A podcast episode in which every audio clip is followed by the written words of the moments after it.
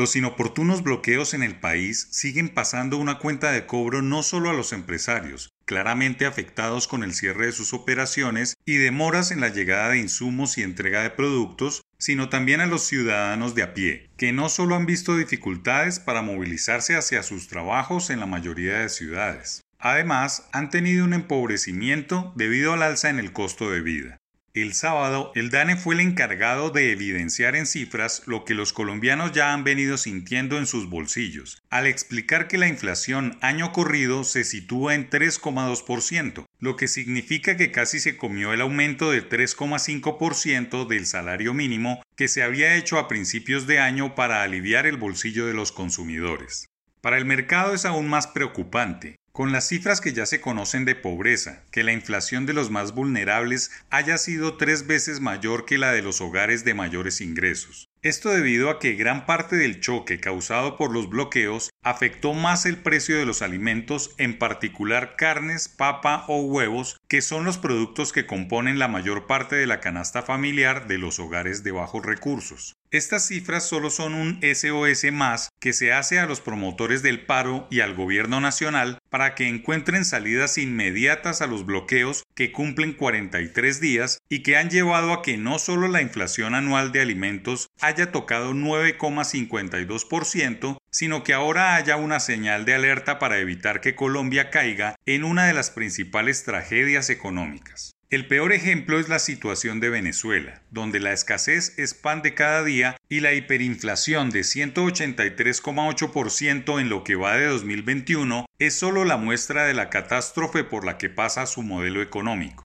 Para los expertos, es claro que entre más rápido se logren esos acuerdos, más transitorio será ese choque en los precios y se podrá recuperar la senda de la inflación que tienen presupuestadas las autoridades económicas y que ha caracterizado al país por años. Por el contrario, si eso no ocurre en el corto plazo, preocupa también que se puedan alterar estímulos como las tasas de interés del Banco de la República, que siguen en un mínimo histórico de 1,75% y que buscan impulsar el consumo de los hogares, la recuperación de la economía y que ya se ha evidenciado en las tasas de interés que ofrecen los bancos para los créditos de consumo. No se puede permitir que avancen más semanas con estos bloqueos que están sumiendo a la economía en un caos y que afectan en mayor medida al suroccidente del país, donde las cifras de inflación llegaron a 2,77% en Cali y 4,50% en Popayán. Hay que mirar el espejo que desencadenó la crisis en el vecino país que intentando en 2009 controlar la hiperinflación, lo llevó a intervenir la política monetaria a través de la inyección de dinero inorgánico a la economía y a quintuplicar la deuda.